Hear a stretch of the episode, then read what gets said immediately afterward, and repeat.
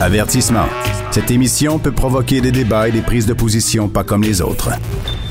Vous écoutez Sophie Durocher. Il n'y a pas de nom pour décrire le père. Celui qui porte son garçon au cimetière. Jamais un seul poète, un seul pasteur, jamais un seul auteur n'a eu assez de lettres pour tant de douleurs. Cette chanson que vous venez d'entendre, ça s'intitule Pas de mots. C'est une chanson de Linda Lemay et ça dit que dans la langue française, il n'y a pas de mots pour dire quand un parent perd son enfant. Quand on perd nos parents, on est un orphelin. Mais comment trouver les mots pour décrire le deuil de son propre enfant et il n'y a pas de mots pour décrire cette douleur-là, la douleur de Marie-Pierre Savaria qui a écrit le livre Justin n'avait que huit ans dans lequel elle raconte la mort de son fils euh, Justin il y a maintenant quatre ans. Madame Savaria, bonjour. Bonjour. Je suis désolée de vous avoir fait jouer cette chanson-là, c'est que j'ai lu votre livre et que je sais que vous l'avez fait jouer cette chanson-là aux funérailles de votre fils. Comment ça se fait que dans la langue française, il n'y a pas de mots pour décrire ce que vous, vous avez vécu, la perte d'un enfant? Oui, ça, ça prouve à quel point ça, ça c'est contre nature tout ça. Hein. Ça, c'est, euh, c'est un événement qui euh, n'a pas de sens et qu'il faut de tenter d'en trouver un en fait. Mais euh, effectivement, il y, a, y, a, encore et toujours pas de mots devant une telle épreuve comme ça. Là. J'ai lu euh, votre livre et euh, je dois vous avouer, Madame Savaria, que je il fallait que je fasse des petites pauses parce que vous décrivez euh, toute l'enfance de Justin, puis vous décrivez presque minute par minute la journée de, de, son décès, minute par minute aussi cette lente réappropriation de la vie. c'est difficile pour nous de le lire, bien sûr, c'est extrêmement difficile pour vous de l'écrire. Est-ce que le fait que le livre soit sorti, que vous soyez allé à Tout le monde en parle, que vous donniez des entrevues, est-ce que ça vous aide à faire le deuil? Euh, oui, tout à fait. Euh, le, processus de, d'écriture euh, de, ce beau livre-là, en fait, c'est un beau concours de circonstances. Ça part d'une belle opportunité. Je me suis lancée dans tout ça il y a presque un an environ, avec beaucoup de, de désir et une belle grande volonté, mais en même temps une belle insouciance. C'était la première fois pour moi. Et euh, oui, rapidement, je me suis rendu compte que en même temps, c'était un bel exercice thérapeutique.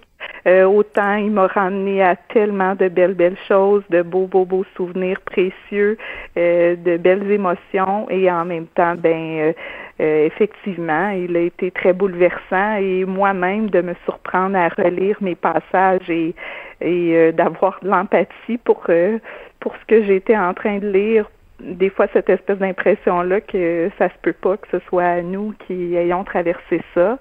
Donc, hmm. en bout de ligne, au final, je me permets de me dire que c'est une belle grande fierté aussi de, de voir tout le cheminement, de voir toutes les étapes, de voir euh, à tel moment où j'en étais rendue, ce qu'on a réussi à traverser ensemble ici en famille.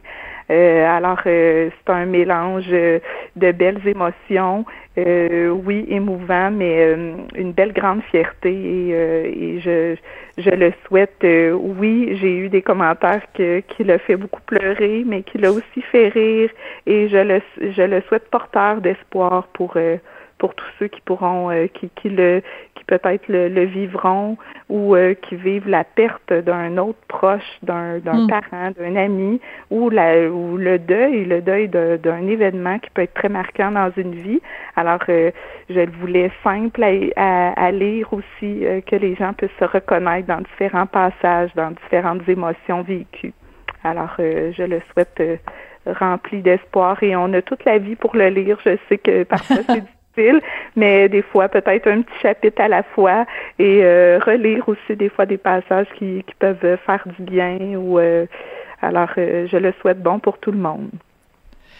Quand on commence le livre, c'est évidemment dédicacé à votre à votre fils Justin et vous vous terminez cette, cette dédicace dédicace à votre fils Justin en disant je suis honorée que tu m'aies choisi. Vous pensez que votre fils, que les enfants choisissent les parents que, que, que la vie leur donne?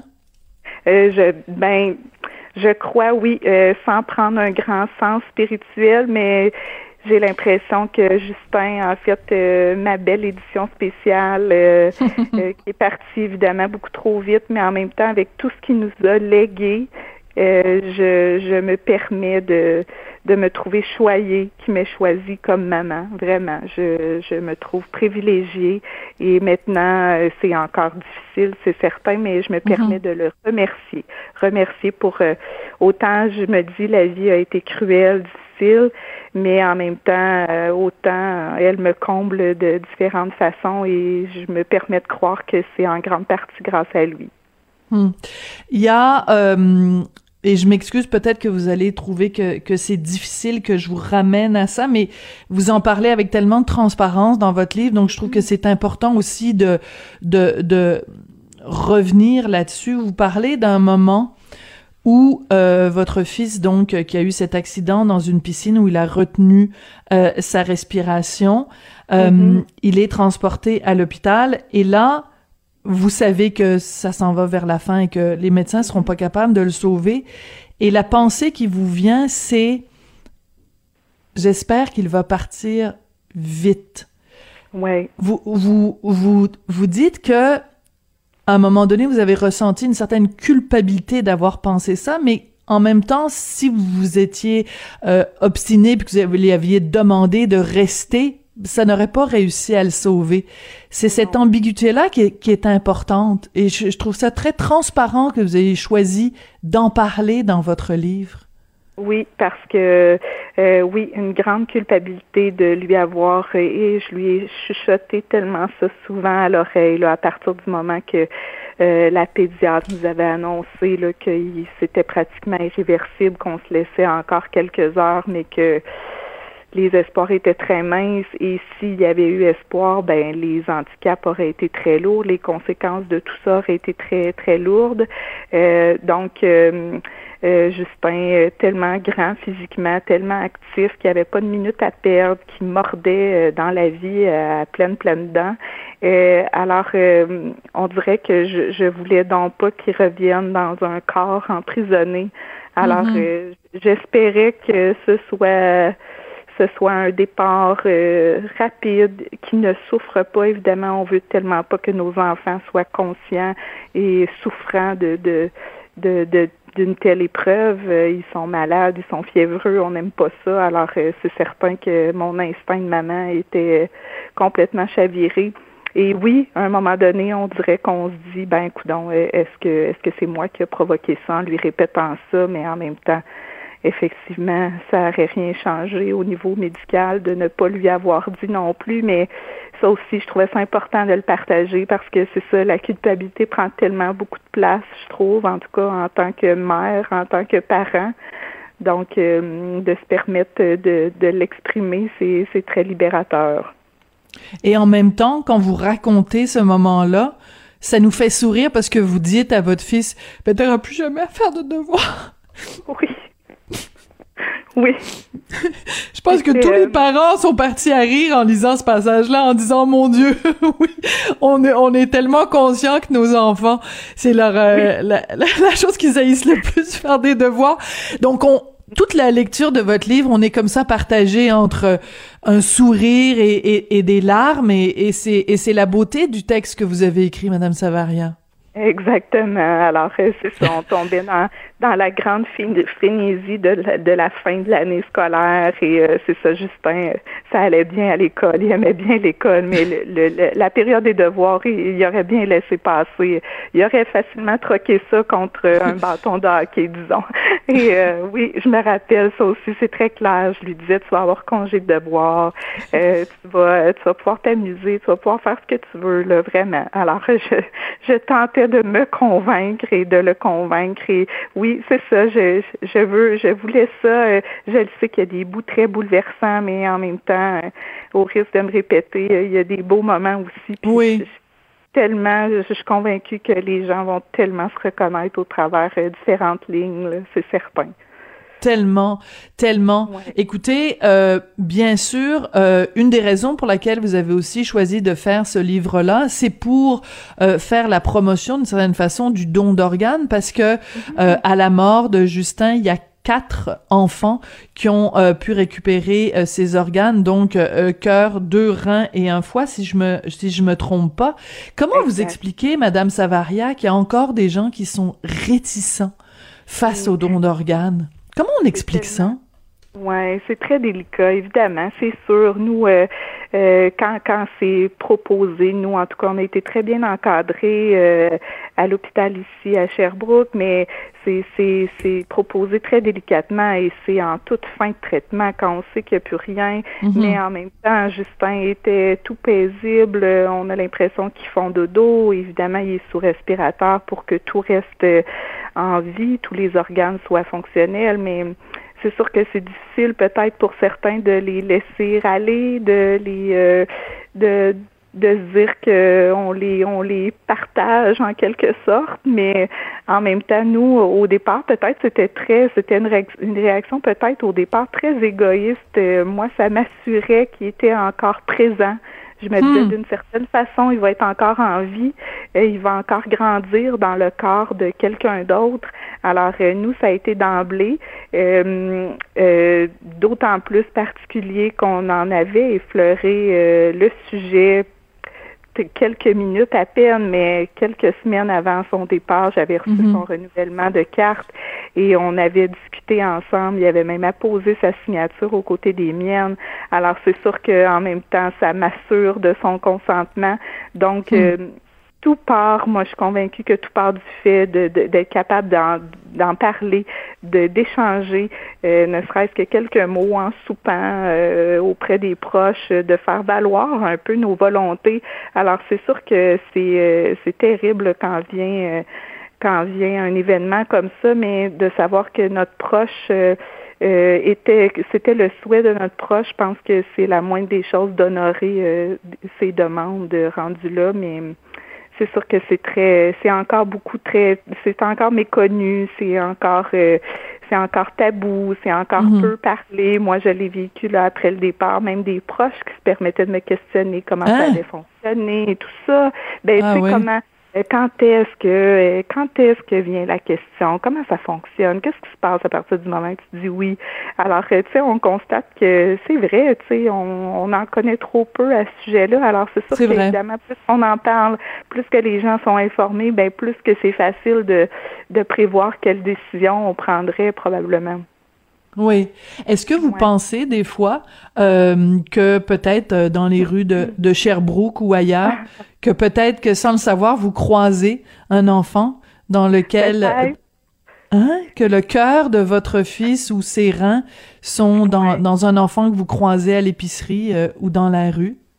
Peut-être, peut-être. Tout est confidentiel, évidemment, mais on s'était fait dire là, ce week-end-là, il y a presque quatre ans, que, que Justin avait sauvé quatre petits êtres, quatre petites vies. Hmm. C'était des enfants, euh, évidemment, des de, de, la province. Alors, je sais pas si c'était plus loin que, que l'Estrie et tout ça, euh, mais euh, quatre enfants en bas de huit ans. Alors que, que l'on sait, en tout cas aux dernières nouvelles, en pleine santé. Hmm. Et c'est sûr que c'est une grande fierté c'est, on leur souhaite euh, la meilleure vie, la plus longue à ces quatre beaux enfants-là et encore plus loin, je pense aux parents de ces quatre enfants-là, je pense aux frères, aux sœurs, aux amis. Alors, euh, c'est, ça fait beaucoup de monde qu'on a que notre petit Justin du haut de ses huit ans a réussi à sauver. Alors, euh, c'est c'est un très, très beau bond. Ça, ça, ça a contribué certainement à adoucir un petit peu dans le processus du deuil. La, la préface du livre est écrite par euh, Yannick, votre euh, ami, chez qui justement votre fils euh, est décédé parce qu'il s'en allait à la fête d'Eliott, le, fils de Yannick, et c'est signé Yannick et les membres de sa famille, donc son épouse Laurence et les enfants. Et j'ai remarqué qu'un des enfants s'appelait Isaac Justin. Est-ce qu'il s'est appelé Isaac Justin en hommage à votre Justin? Mais je pense que oui, oui, Laurence et Elliot, euh, Laurence et Yannick ont un beau Elliot qui avait le même âge, qui a le même âge que Justin. Et euh, une deuxième grossesse s'est faite attendre plusieurs années après. Et Laurence a eu un beau petit garçon à l'été 2018. Et euh, ce beau matin-là du mois d'août, on avait reçu un message très tôt de Yannick comme quoi il nous présentait ce beau bébé garçon. il le présentait sous le nom de Isaac Justin Poulain. Alors, ça avait été très, très émouvant parce que tout le long de la grossesse, euh, ils avaient à leur à leur choix gardé la surprise aussi du sexe du petit bébé à venir. Alors on savait pas si c'était une petite fille ou un petit garçon. Et là d'autant plus euh, de ce, ce, beau prénom. Alors euh, oui, il paraît paraîtrait-il que c'est un, beau clin d'œil à, notre Justin. Alors ça avait été ça avait été bien émouvant tout ça. Ça nous touche beaucoup. Oui. vous dites dans le livre qu'il y a des, des moments qui sont plus difficiles pour vous. Euh, Dans quelques jours, ça va être la fête des mères. Euh, Qu'est-ce qu'on peut vous envoyer comme euh, comme tendresse par euh, le biais des, des ondes de la radio pour vous accompagner pour cette journée-là qui risque d'être un petit peu plus difficile que les autres?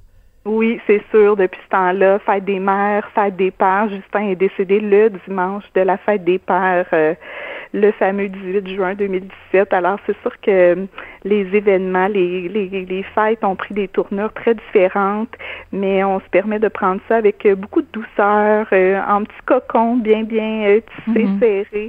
Alors, plein d'amour et de, de, légèreté. Et on se permet, une fois ces journées-là traversées, de se féliciter, mon conjoint et moi. Alors, mm la vie se continue et on en a deux autres. J'en aurai certainement deux autres qui vont me combler de, de beaux petits hmm. bricolages et de plein de bisous. Alors euh, la vie me comble tout de même et je sais, Justin, euh, je m'ennuie terriblement de lui toujours physiquement. Je, je pense tout le temps à lui. Je, je serai en train de l'accompagner à la fin de sa sixième année, mais en même temps, je le sens tellement près de moi avec euh, avec ces belles choses qui se présentent à moi depuis depuis quelque temps. Donc je tente, euh, je tente de me dire qu'il n'est pas loin quand même, euh, malgré tout. Ben, je pense qu'après euh, euh, les témoignages que vous faites euh, ces jours-ci, je pense que en effet le jour de la fête des mères, il y a beaucoup beaucoup de gens au Québec qui vont avoir une pensée pour vous et pour votre conjoint Benoît évidemment le jour de la fête des pères et donc mm. pour vos deux enfants aussi qui ont qui ont survécu à, à la mort de leur grand frère. Et dans votre livre, vous racontez qu'il y a un de vos fils, je pense que c'est Émile, corrigez-moi si je me trompe, qui euh, plaçait des, euh, des, des lettres ou des, des, des petits témoignages d'affection pour son, son grand frère dans un coffre. Est-ce qu'il a maintenu cette habitude-là? La boîte est toujours, euh, oui, la boîte est toujours à la vue ici. Euh, euh, au début, c'était plus fréquent. Maintenant, je remarque que c'est de moins en moins souvent. Maintenant, c'est Victor qui est en maternelle qui commence à, à, prendre goût à dessiner, à écrire. Alors maintenant, c'est Victor qui ajoute ses petites créations. Des hmm. fois, il me dit ça, c'est pour Justin. Alors, je, je les sens très, je le, j'ai l'impression que c'est très significatif pour, pour eux, que ça leur fait du bien. Alors, ah oui, la boîte aux lettres est toujours ici. Puis euh, au pire, on ira en chercher une deuxième si elle, si elle, est remplie. oui, si elle est trop remplie, on ira en chercher une deuxième avec grand plaisir. Madame Savaria, merci beaucoup. Euh, bon courage pour la suite euh, des choses et merci euh, pour l'écriture euh, de ce livre vraiment qui euh, qui est, qui, est, bouleversant, qui est très bien écrit, qui part du cœur et c'est le plus bel hommage que qu'une mère pouvait faire à, à, son enfant. Et salutations à votre conjoint aussi, Benoît, qui est qui m'a l'air d'être un gars vraiment absolument exceptionnel. Ah Vous êtes vraiment tombé sur le bon numéro. je, je suis bien entourée. J'ai des hommes merveilleux dans ma vie. Je suis comblée, vraiment. Merci beaucoup à vous. Merci à vous, Marie-Pierre Savaria. Donc, euh, son livre, Justin n'avait que huit ans, qui raconte euh, son deuil, difficile au début, euh, et encore bien sûr aujourd'hui, mais un livre plein de lumière. Ne pensez pas que c'est un livre qui est uniquement sombre. Il y a plein de lumière, plein de soleil à travers les nuages dans ce livre-là.